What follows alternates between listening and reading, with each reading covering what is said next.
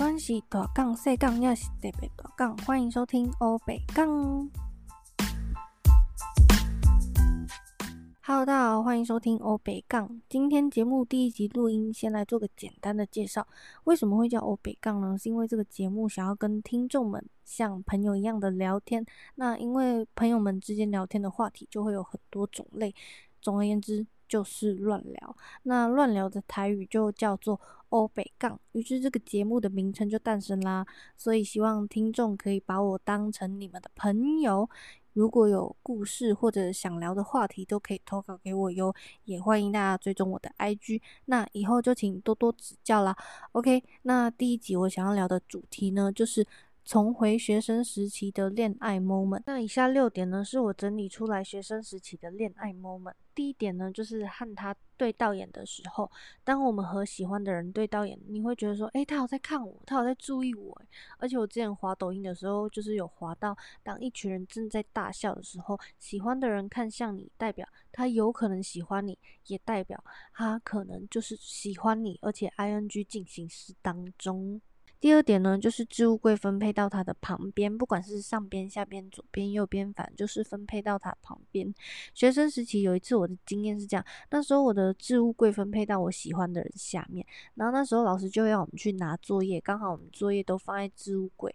后来我就看到他起身，我就想说，那我要起身。如果我们同时到达置物柜的话，那可能就会有呃短时间近距离的接触。结果我们两个真的就同时到置物柜那边，然后。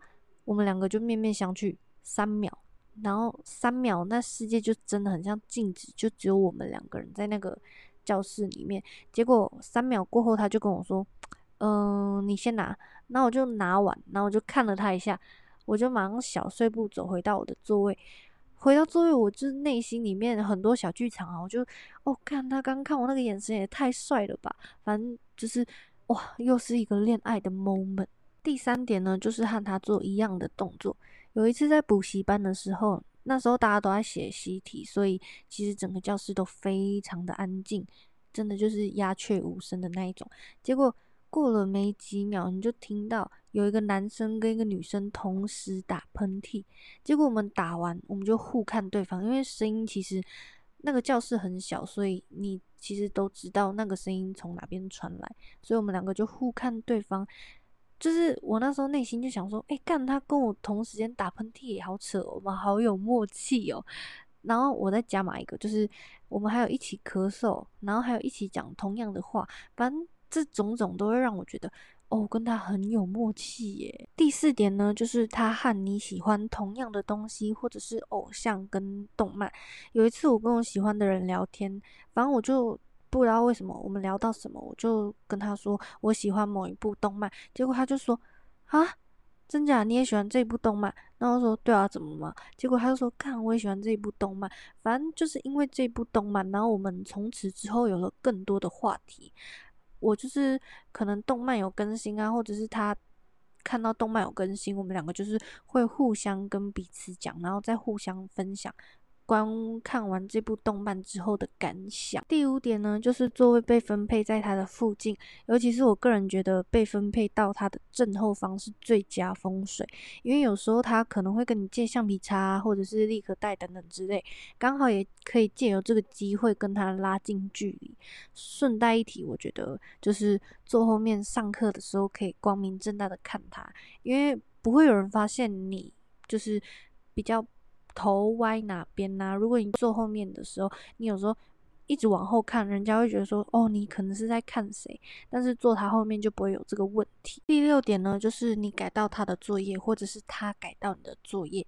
虽然有时候老师会说改完作业就直接还回去给老师就好，但有的时候呢，老师就会说改完作业直接给同学。所以你刚好改到他的，你就可以拿给他。那那么刚好他也改到你的，那你们不就互相拿吗？那不就是再多一次近距离接触的机会吗？OK，以上六点呢，就是我同整学生时期的恋爱 moment。我还记得那时候当学生的时候真的很单纯，因为那时候我不喜欢读书，所以可以说去学校的动力就是为了看喜欢的男生。然后那时候就有喜欢很多男生，其实就是就是喜欢这个，然后这个不喜欢的就喜欢下一个，就很单纯。但是也因为他们。在我的学生时期，我是很开心的。除了跟朋友的打闹以外，还可以跟朋友分享说：“哎，我喜欢的男生怎么怎么样。”然后也可以因为一个只有你自己知道的你们的默契而开心很久。所以其实还蛮感谢有那些男生的出现，才让我的学生时期又更丰富了一点。但是我还是想要跟大家说，就是也是要好好读书啦，对，不要就是。这么的恋爱脑，那今天第一集的录制就结束了。老实说，我第一集录制真的超级紧张，大家应该可以从我的声音里面听得出来。我其实本来想要就是很轻松的录这个节目，但是。哦，第一集真的太紧张了，然后就是希望大家之后也可以多多支持我，欢迎追踪我的 IG，然后有什么故事或者是想要听的话题，都可以投稿到我的信箱，或者是直接传简讯到 IG，那就大家下集再见啦，拜拜。